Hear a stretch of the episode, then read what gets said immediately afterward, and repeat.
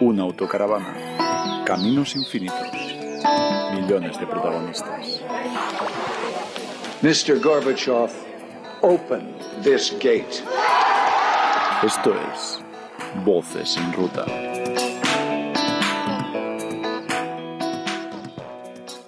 Y arrancamos este nuevo programa con un contenido totalmente distinto a lo que hacíamos hasta ahora. Entrevistamos a Max, un guía, un traductor, un historiador, una persona que hace muchísimas cosas y que además tiene conexiones con el país ucraniano eh, más profundas de lo que pensáis. Voces en Ruta cuenta como patrocinador principal con Vasco Electronics, el dispositivo de traducción portátil que permite comunicarte en más de 70 idiomas.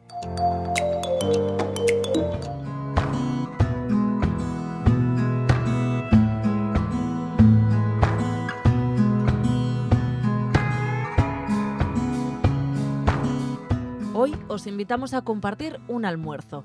En Cracovia tuvimos la suerte de conocer a Max Turchin.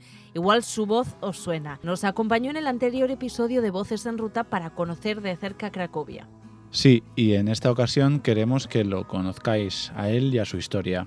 Una historia que se repite en el testimonio de miles de ucranianos que un 24 de febrero vieron como su vida, tal y como la conocían hasta el momento, nunca más volvería a ser igual. Uh, me llamo Max o Maxim Turchin. Soy originalmente de la zona de Kiev, en sur de la ciudad. Uh, los últimos años trabajo como guía en Cracovia, en Polonia, pero soy traductor por educación. Es lo que estudiaba, estudiaba inglés y español en la Universidad de Kiev. Después de dar una vuelta con Max por el casco antiguo de Cracovia, nos vamos a comer juntos. Nos recomienda el lugar y también qué comer. Un par de platos, tomamos asiento, pedimos unos pierogi y cuando nos sentamos en la mesa, comparte su experiencia durante los últimos meses. Unos últimos meses marcados por el estallido de la guerra en su país de origen. Vine aquí por casualidad, tenía una novia aquí y en 2015 uh, viajaba por Europa y buscaba un sitio para vivir porque quería practicar idiomas, quería también aprender nuevos idiomas y quería vivir en un sitio un poco más internacional que Kiev. Y como tenía una novia aquí, eh, de Ucrania por cierto, eh, me mudé a Polonia y me quedé aquí para un par de años, pero hasta hoy en día sigo aquí. El amor lo llevó a Polonia, pero al final nos reconoce que los lazos históricos de este país con Ucrania también fueron un punto a favor. Por lo que se refiere a mi experiencia en Polonia, es un país muy bonito, muy interesante, con la cultura, historia muy muy complicada pero interesante para mí. Además tenemos 400 años de historia común con Polonia en Ucrania. Uh, también historia muy difícil, de relaciones históricas muy, muy duras.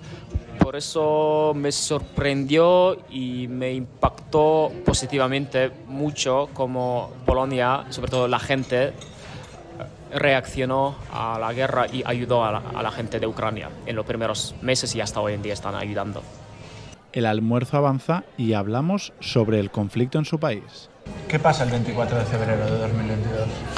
Bueno, mi experiencia de 24 de febrero, de febrero 2022 es mmm, a las 5 de la madrugada tengo una llamada por vídeo, por WhatsApp, de mi hermano. Y yo, sin responder, sin contestar, ya sabía qué estaba pasando, porque nadie me llama a las 5 de la madrugada por WhatsApp, entonces yo contesto, yo veo a mi hermano completamente pálido, pero con sonrisa artificial en cara, mi madre también completamente asustada, y los dos me dicen, no te preocupes porque vas a leer las noticias. Yo ya tengo notificaciones de las noticias mundiales que Putin acabó de lanzar, bueno, invadir Ucrania y mi hermano me dice, no te preocupes, nos están bombardeando, pero todo va a salir bien. Nos están bombardeando, pero todo va a salir bien. Escuchábamos cómo Max contaba lo que le decía a su familia. Evidentemente, él ya permaneció las siguientes horas atento a toda la información que podía llegar desde su país. Un par de horas más tarde, yo acabo de ver el discurso de Putin, quien dijo que había lanzado una operación especial de la denazificación y demilitarización de Ucrania. Y bueno, yo como una persona que lleva ya 16 años leyendo, analizando, hablando, trabajando con historia, bueno, para mí esto era muy claro.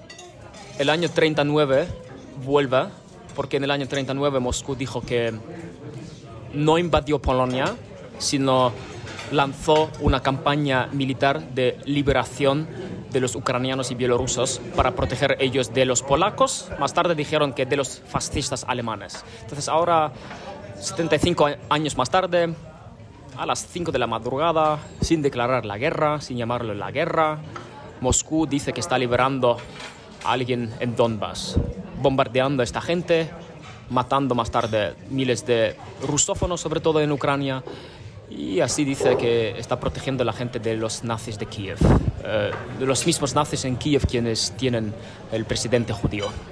Muy bien, es mi perspectiva. Escuchábamos a Max cómo hacía paralelismos con lo que sucedía en el 39 en Polonia.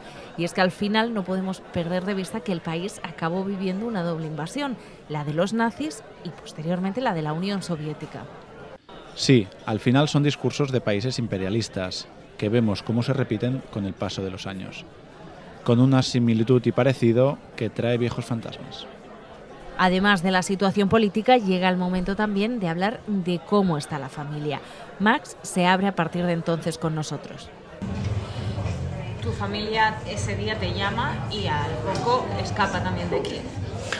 Mi familia escapa de Kiev, de un pueblo cerca de Kiev, porque era muy militarizado, muy estratégico y cinco horas más tarde ya eh, vinieron las primeras paratropas rusas en mi pueblo. Fueron todas eliminadas por las eh, tropas ucranianas y por las eh, unidades de defensa territorial de Ucrania. Todo el mundo se organizó. Mi amigo es de policía, él también participó en estas batallas.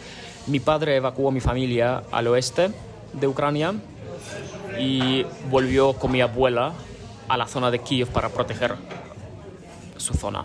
Y un par de días más tarde él ya estaba luchando o participando en la lucha por, en la batalla por Kiev y evacuó mucha gente de su pueblo donde él había nacido es Irpin, cerca de Bucha, en el norte de Kiev. Es donde fue mandado él en los primeros días. Nos contaba cómo la abuela precisamente no quería escapar y era mayor para salir huyendo de su casa. Y quisimos saber un poco más sobre su padre, después de contarnos precisamente que había estado en el pueblo donde había nacido, ayudando a desalojar a sus vecinos. Max nos decía esto. Él, lleva seis meses allí. Él lleva seis meses en Kiev, en, eh, la Guardia Nacional, y más cosas no puedo decir eh, sobre él. ¿Cómo es el día a día ahora en Kiev cuando hablas con amigos, familiares que están por allí, ¿qué, te dicen? ¿Qué te cuentan? Bueno, em, yo estoy comparando esta situación con lo que teníamos hace seis meses cuando llamaba a mi abuela y ella trabajaba en su jardín de vegetales y decía, yo decía, ¿cómo puedes trabajar cuando están bombardeando? Y dice, me da igual esas misiles rusas, yo necesito mis tomates o mis patatas. Entonces, yo, yo, yo, yo sé que esto suena raro, pero es también un mecanismo de sobrevivir, de echar estas esta, esta cosas de tu mentalidad. Ahora cuando lo llamo, ella me cuenta más que antes, mi abuela.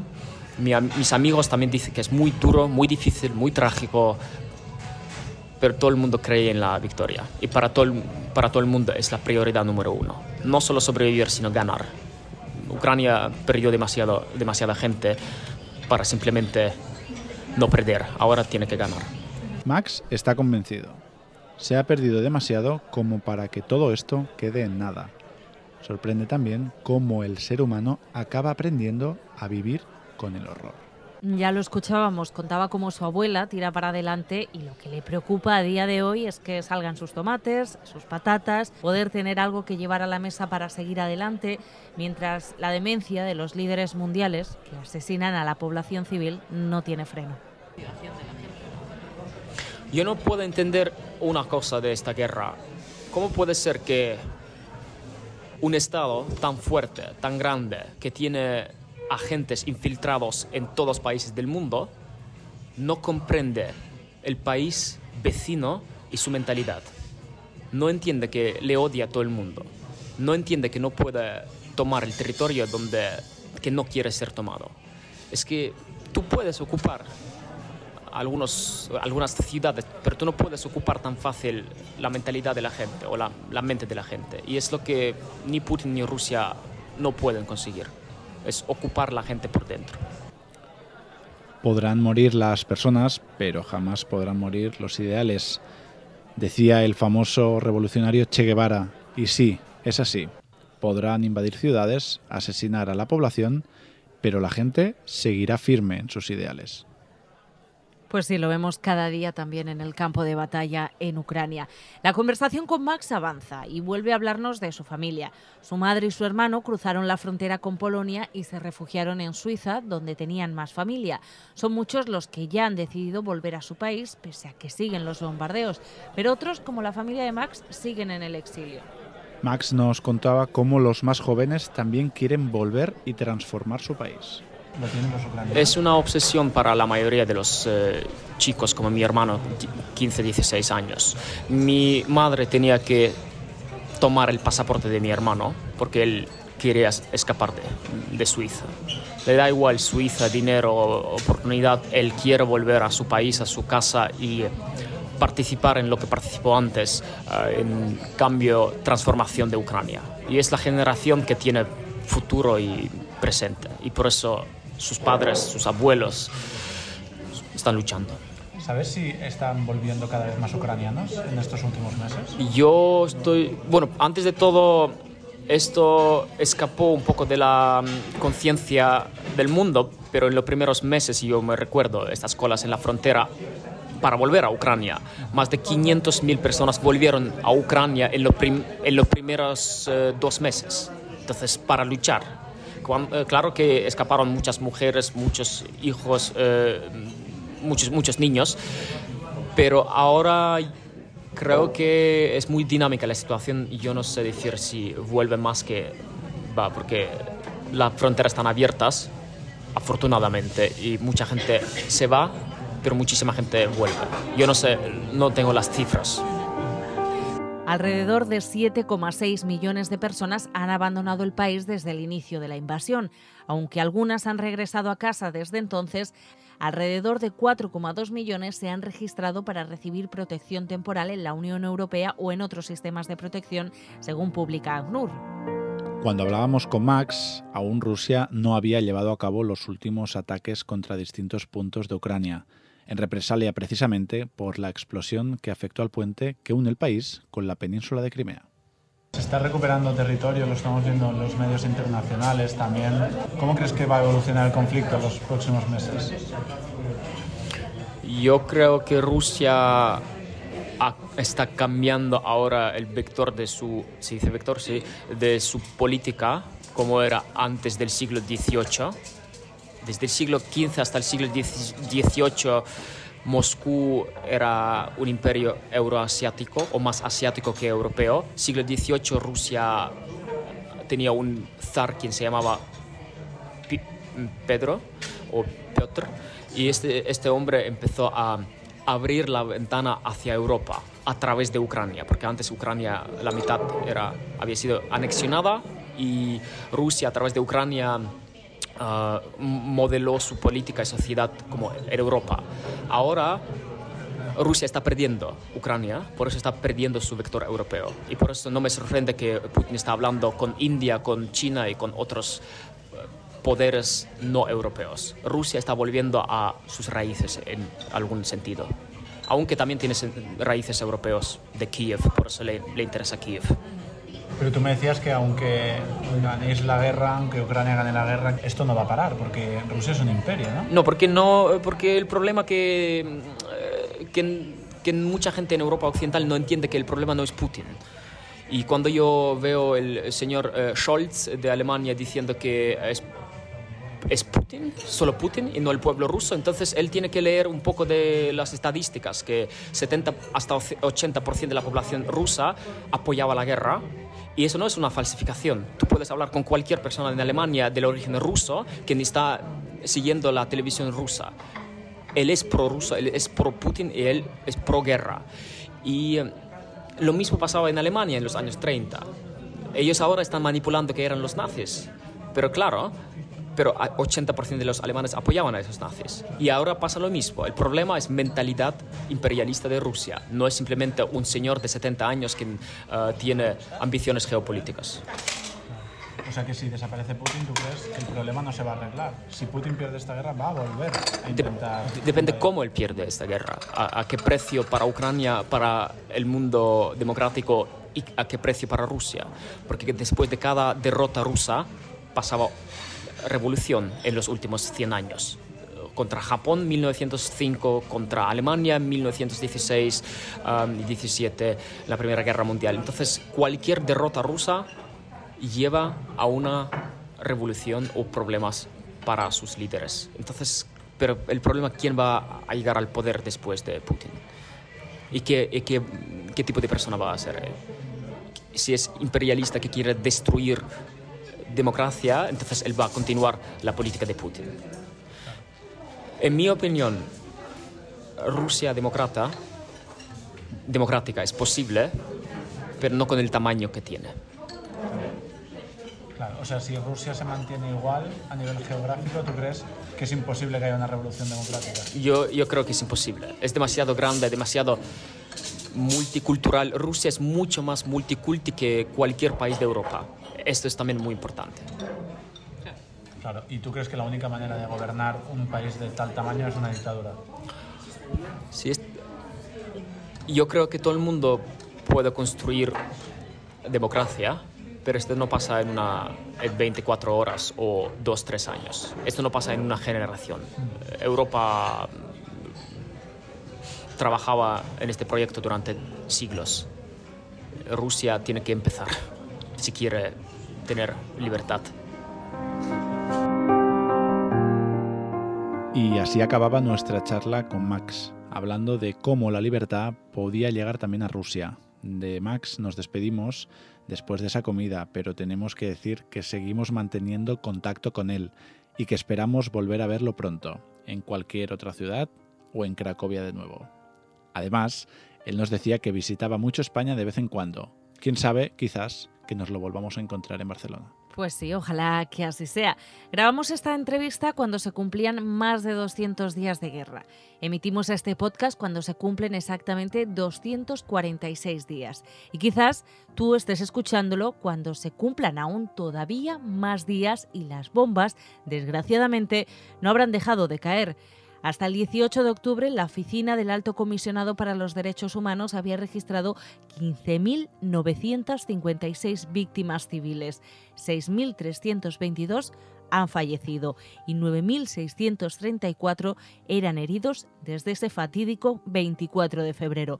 Seguramente, cuando estés escuchando esto, la cifra, todas estas cifras, desgraciadamente, sean aún mayores.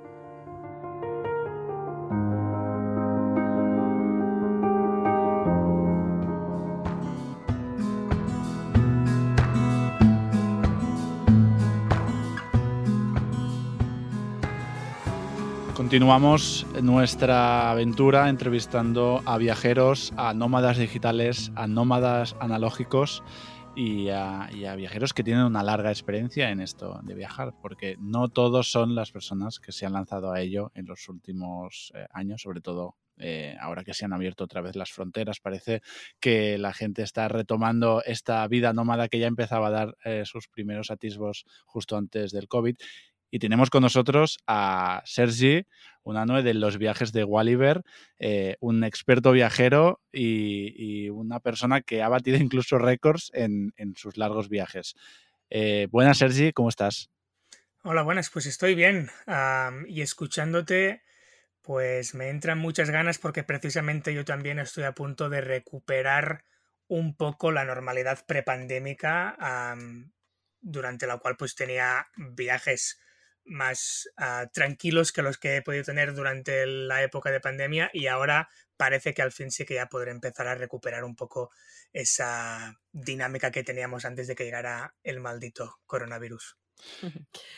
Explícanos. Hola, Sergi. Vamos, vamos a ir conociendo tus, tus aventuras, pero en los últimos días y en las últimas semanas hemos visto novedades en tu cuenta, en tu cuenta Los Viajes de Walliver, porque algo has estado amasando en, este, en estos últimos meses, seguro que durante mucho tiempo, ahora nos lo contarás tú, pero veíamos, veíamos que por fin dabas vida a un documental.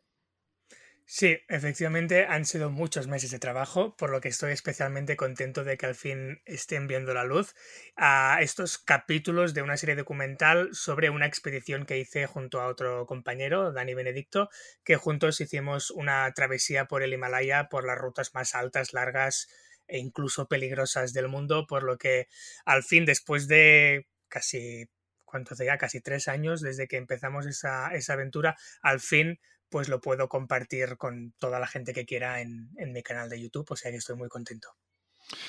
Es, eh, este, este recorrido por el Himalaya eh, batió un récord eh, que, fuise, que fue el de las dos personas más jóvenes en realizar todo el trayecto a pie, si, no me, si no me equivoco. Pero explícanos un poco cuándo empiezas a viajar, cómo y qué te lleva a hacer eso.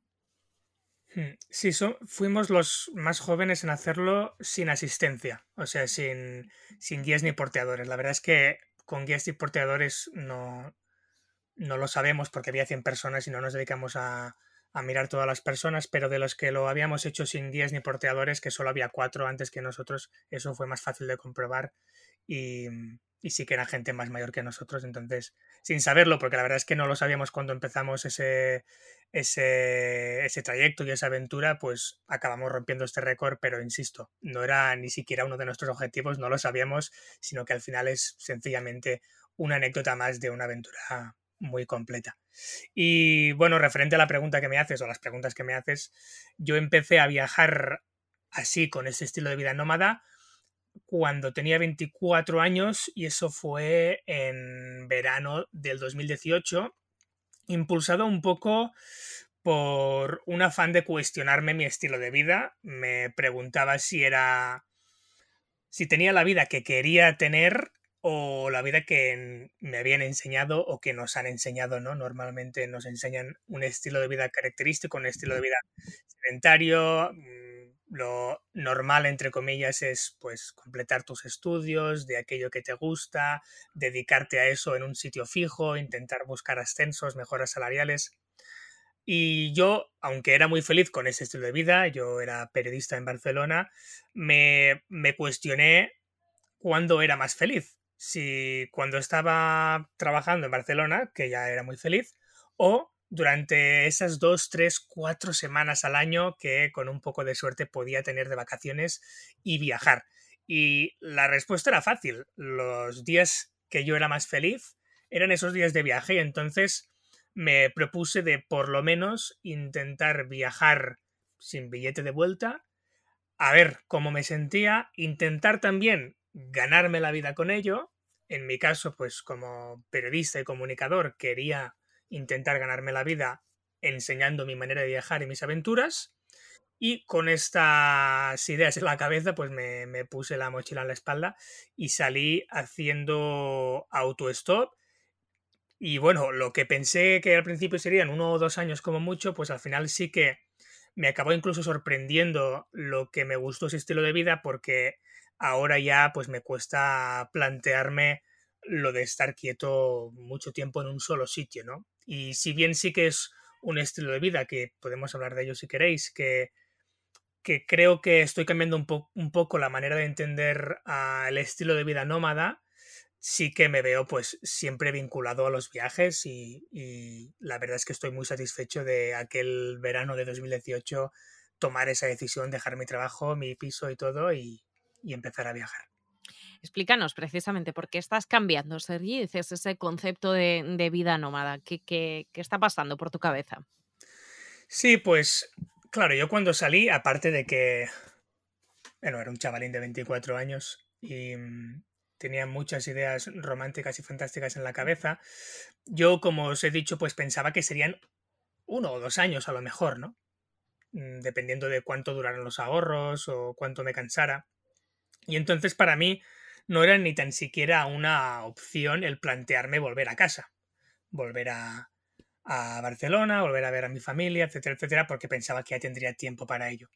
Pero bueno, si una cosa buena tuvo la, la pandemia, mm, no fue que me, me obligó a volver, pero sí que una parte positiva de tener que volver fue el darme cuenta de lo importante que es para mí, yo creo que para todo el mundo, pues estar rodeado de las personas que, que te quieren y a las que quieres. Y mm, por eso ahora me lo planteo un poco distinto, ¿no? Sí que quiero seguir teniendo una vida nómada, quiero seguir viajando, quiero seguir explicando y enseñando mis viajes por redes sociales o por medios de comunicación, pero también quiero tener momentos para, para volver, para estar con las personas a las que quiero y para así yo pues satisfacer también esta parte que es muy importante. Yo creo que para todos somos animales sociales y tenemos que también pues sentirnos queridos y querer, que puede sonar muy muy Mr. Wonderful, muy romántico, pero bueno, es lo que mi experiencia me ha demostrado que sí que también necesito esta parte en mi vida y que todo es posible de, de combinarlo y se tiene que encontrar la fórmula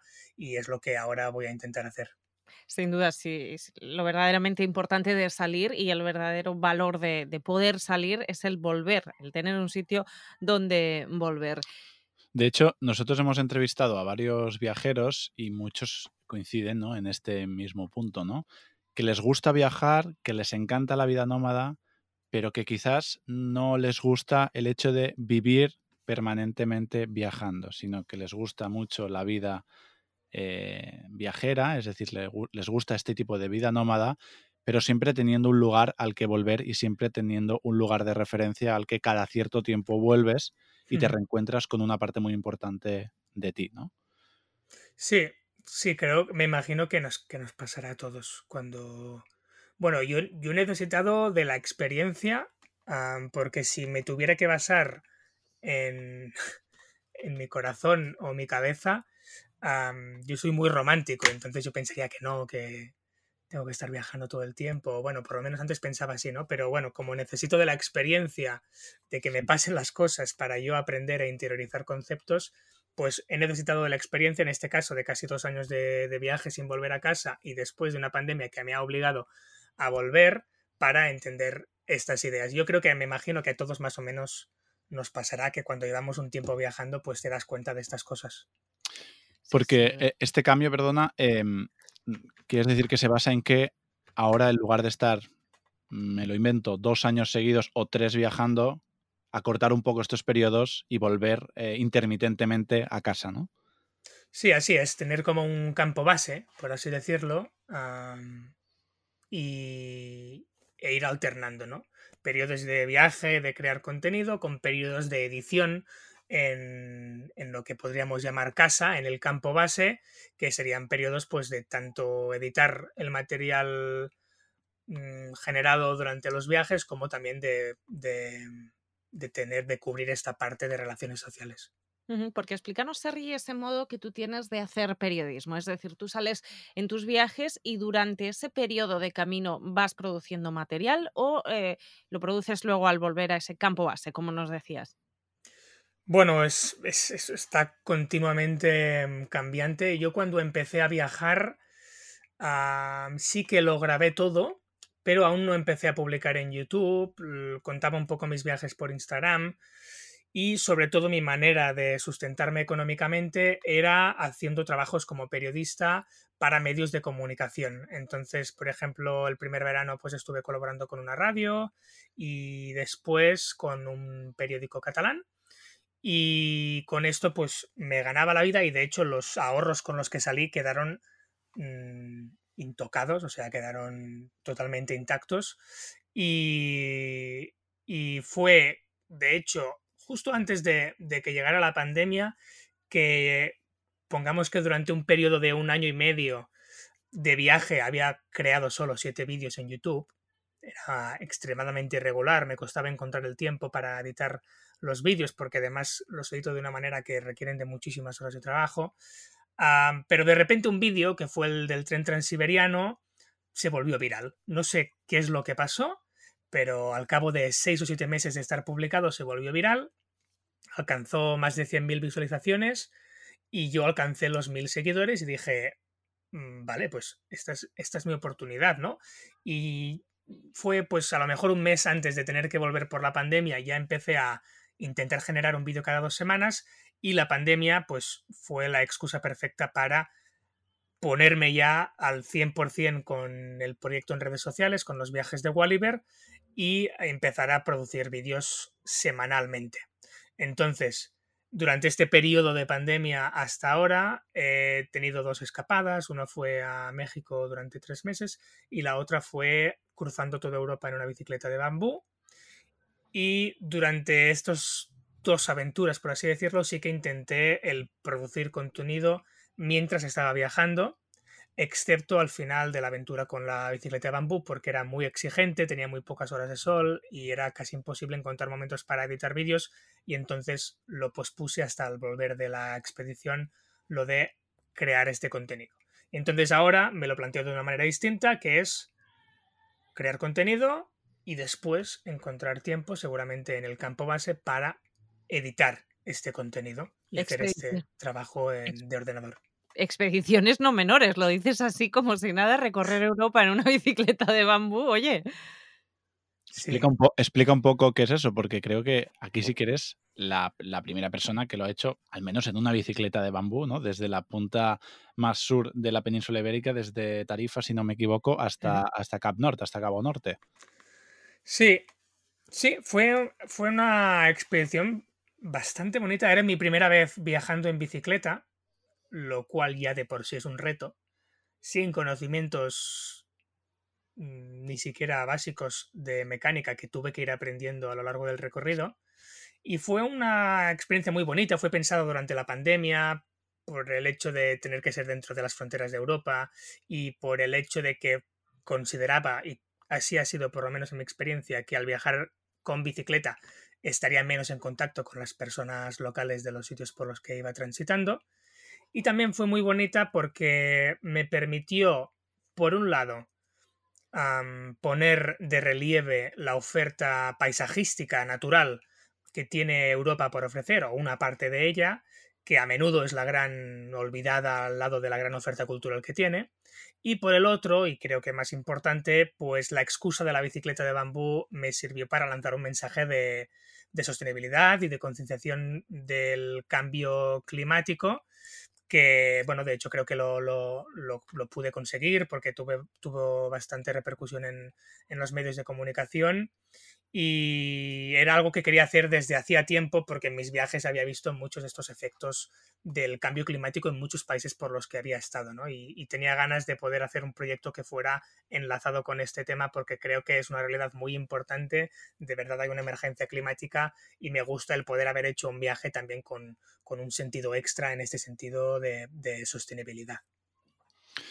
Y hablabas antes, eh, retomando el tema del vídeo, de la, de la viralización, eh, muchos de los que viajamos e intentamos sostenernos durante el viaje o realizar un, viaje que se pueda pagar a sí mismo o al menos tocar poco estos ahorros, es decir, que el propio viaje sea, sea tu, propia, tu propia empresa, tu propio, digamos, tu propio vehículo que te permita vivir las experiencias.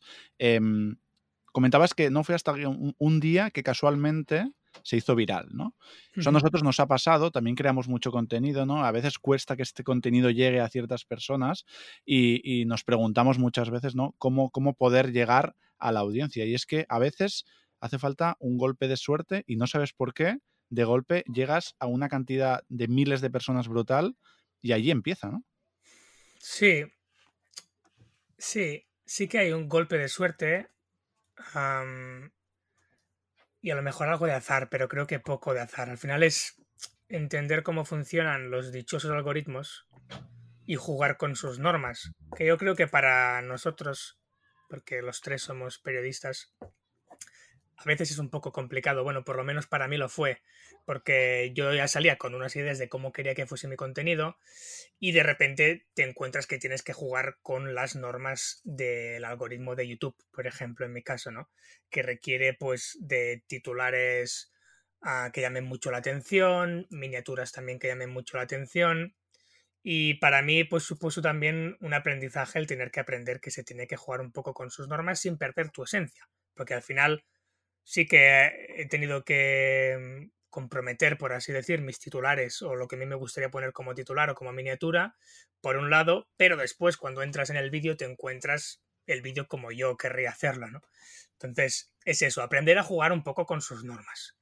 Y, y sí, a veces se necesita... Yo es que, mira, tengo la teoría de que mi vídeo del tren transiberiano es una teoría sin, ningún, sin ninguna base para, para respaldarla, ¿vale? Solo una sensación. Pero me di cuenta de que muchas de las visualizaciones de este primer vídeo que se hizo viral venían de Latinoamérica. Y entonces yo tengo la teoría de que a lo mejor por allí en alguna televisión salió un reportaje o un documental sobre el tren transiberiano y eso hizo que mucha gente empezara a buscar contenido del tren transiberiano y así fue como mi vídeo lo encontraron y como mucha gente veía el vídeo hasta el final, pues el algoritmo lo empezó a, poner antes en, los motores de búsqueda, lo empezó a recomendar antes que otros vídeos y así es como, como se hizo viral. Pues sí, porque al final eh, algo que hay que aprender cuando emprendes esta vida es a tener paciencia y persistencia, ir creando contenido de calidad de forma más o menos constante hasta que llega un momento, no sabes cuándo, que empiezas quizás a, rentabilizarlo, ¿no? Y eso es lo que quizás le cuesta a mucha gente que se lanza, ¿no? De, nuevas a viajar. Ellos quizás hay, hay, un perfil que busca directamente la rentabilización de, del viaje y el hecho de generar ingresos eh, el segundo día y eso, mm, vamos, nosotros creemos que no es posible. No sé qué opinas tú. Mm, a ver, no es que sea imposible, pero obviamente es muy difícil. Es muy difícil porque la mayoría de algoritmos lo que hacen es promover la constancia. Entonces es bastante difícil que ya de inicio te vayan bien las cosas. Sí que ahora hay redes sociales como TikTok que su capacidad de viralización es increíble y de hecho lo, pude comprobar porque hice algunas pruebas por allí.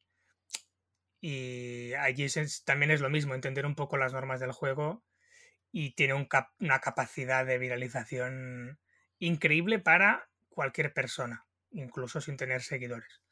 Entonces depende un poco de cada red social, depende un poco también de cómo, de cómo partas tú. Hay gente que puede hacer inversiones en material o en publicidad, pues claro, todo esto influye, ¿no? pero así de entrada sí que es difícil. Dejamos un, poco aparcado el campo de las redes y esta, esta visión de trabajar y, viajar para centrarnos más en tus viajes. Nos contabas, los has hecho eh, en autostop, caminando, también en esa bicicleta de bambú. Hay que prepararse de un modo diferente eh, en cada una de estas expediciones. Quiero decir, evidentemente son muchas las diferencias ¿no? en el modo de viajar de cada uno de estos proyectos. Bueno, yo soy un muy mal ejemplo para, hablar de esto, porque la verdad es que yo no me preparo de ninguna manera en especial, pero tengo la obligación de decir que se tiene que preparar para estas expediciones. O sea, yo tengo la suerte de que hace ya años que tengo un estilo de vida con incertidumbres, con situaciones de tensión continuas, y entonces la parte de entrenamiento mental por decirlo así, ya está cubierta. Después, lo que es la parte física, pues ya el cuerpo se adapta más o menos rápido a los retos que, le vas proponiendo. Pero lo más importante, yo creo, la parte física es importante, obviamente, pero al final la propia expedición se convierte en un entrenamiento, ¿no? O por lo menos en mi caso. Pero la parte mental sí que es muy importante. Si tú te encuentras en una situación de peligro, tienes que saber reaccionar. O si tú no sabes dónde vas a dormir esa noche, no te puede generar ansiedad o, pánico, porque entonces tomarás decisiones equivocadas, pasarás, lo pasarás mal y en definitiva pues será una mala experiencia que no recomiendo a nadie. Entonces yo tengo esta suerte de que ya tengo un entrenamiento, por así decirlo, que es mi propio estilo de vida, y entonces ya me planteo los retos y me planteo los retos, pues los inicios de estos retos como, una, como un entrenamiento. Por ejemplo, lo que comentábamos del Himalaya, las primeras dos, tres semanas fueron dos, tres semanas de ponernos a prueba físicamente. Y después ya tiramos como toros, pero las dos tres primeras semanas no íbamos muy rápido, nos teníamos que aclimatar, teníamos que entender también cómo funcionan las montañas y lo mismo con la bicicleta. Yo nunca había hecho ninguna expedición en bicicleta y el cuerpo se tuvo que acostumbrar a, a aquello y entonces pues las primeras semanas vas un poco más lento y después ya te puedes permitir ir más rápido y forzar un poco la máquina. Pero vaya, a mí me gustan mucho las aventuras que propongan actividades distintas, porque si una cosa me gusta de viajar es aprender. Y entonces yo no sabía de bicicletas antes de la ruta con bicicleta, ahora sí que sé, no sabía de caballos antes de comprarme caballos en Mongolia, ahora sé algo de caballos, no sabía de alpinismo o supervivencia antes de lo del Himalaya y ahora sí que sé un poquito. Entonces estas aventuras me sirven a mí también para aprender actividades o habilidades que de otro modo pues a lo mejor me gustaría muchísimo más aprender o ni siquiera aprendería a lo largo de mi vida. Cuéntanos eso, precisamente, de comprar caballos en Mongolia. Seguramente quien vea tu documental encontrará la respuesta y desde aquí invitamos a quien nos escuche que lo vea, pero danos alguna pista. ¿Qué, hiciste? el viajero que os he comentado antes que hicimos también lo del Himalaya juntos y de hecho nos encontramos directamente en Mongolia con un objetivo muy claro que era comprar unos caballos, tres caballos para ser exactos, para explorar la estepa de Mongolia de la manera tradicional. Si hay alguna algún vehículo por excelencia en Mongolia o algún animal icónico en Mongolia es el caballo, que históricamente pues es muy importante en la cultura nómada y en la cultura de Mongolia. Y entonces nos propusimos esta idea, ¿no? Y al final pues así, lo hicimos. Fuimos a, a una zona del, oeste del país, a la región kazaja, y compramos tres caballos a una familia nómada y estuvimos varias semanas viajando por la estepa y sobre todo conectando y encontrándonos con familias nómadas, que para mí eso fue lo más bonito, y poder ver cómo era su estilo de vida, porque los nómadas son extremadamente hospitalarios y entonces cada vez que encontrábamos una familia, que tampoco era muy habitual porque es el país más despoblado del mundo, bueno, con una densidad de población más bajo del mundo, pues nos invitaban a su casa.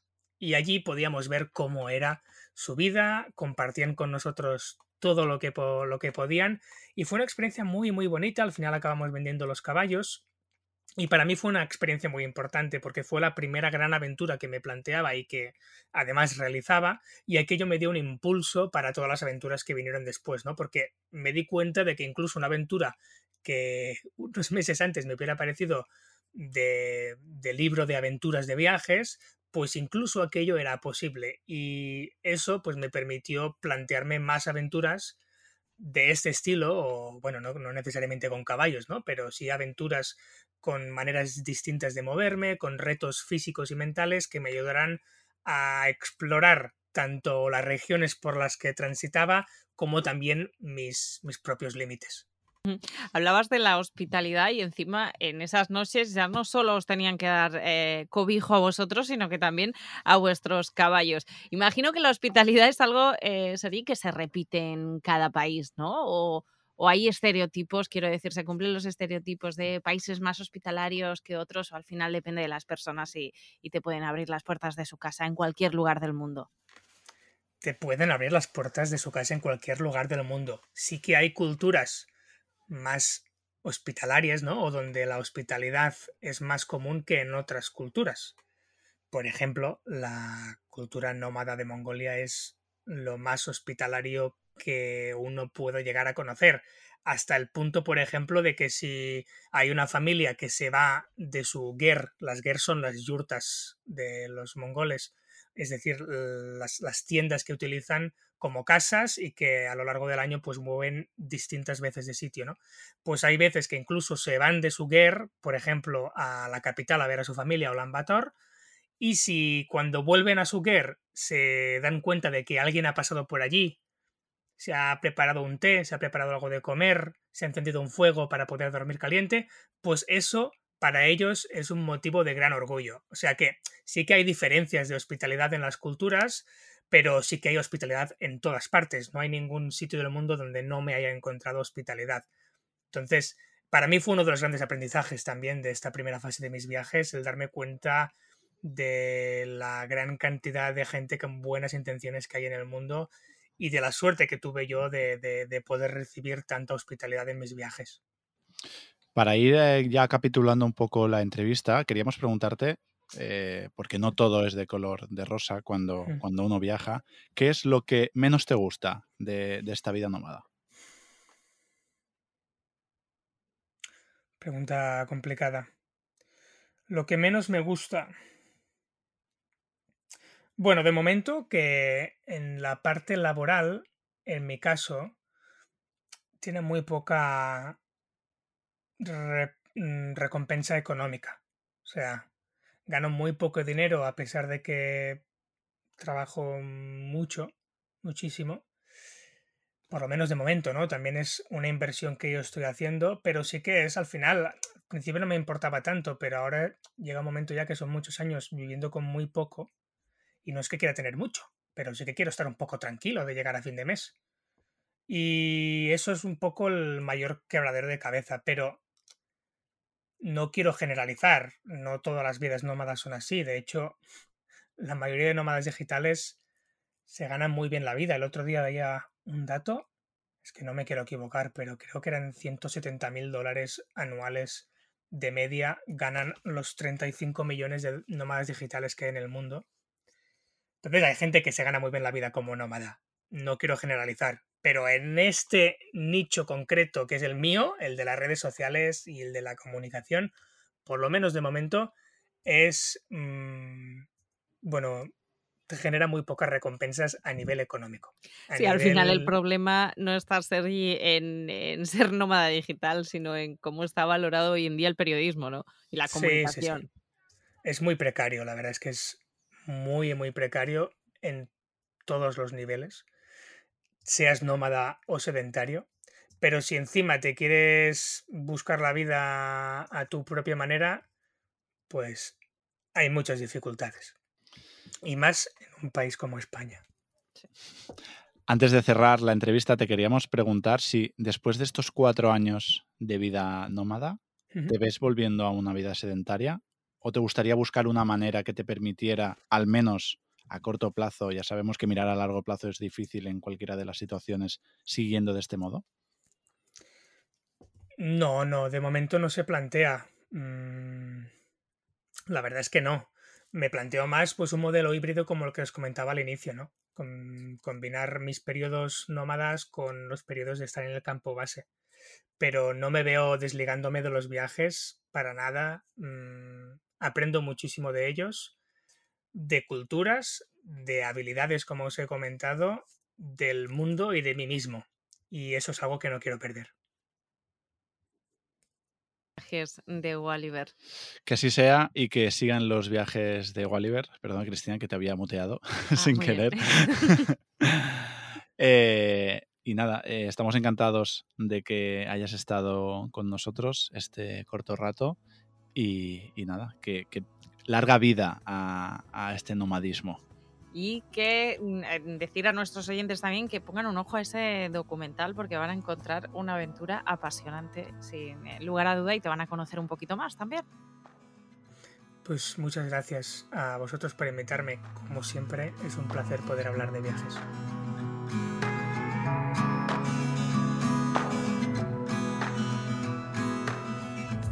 ¿Quieres viajar con tranquilidad? Hazlo con Chapka Seguros. Que tu viaje no lo empañe un problema médico. No te arrepientas por no haber viajado asegurado. Chapka Seguros, patrocinador de Voces en Ruta, te lo pone fácil. Tú solo preocúpate de disfrutar y llenar la maleta de buenos recuerdos. Chapka Seguros se preocupa de tu salud. Y cerramos el programa con dos entrevistas a dos personas muy especiales para nosotros, pero recordaros que podéis viajar a otros países magníficos, ciudades como Poznan, Cracovia y Varsovia en Polonia. También podéis viajar a Dinamarca, Alemania y podréis seguir viajando con nosotros. Cerramos este especial muy contentos, muy ilusionados y dispuestos a seguir viajando y a seguir conduciendo la radioneta, esta vez sí, rumbo hacia el sur.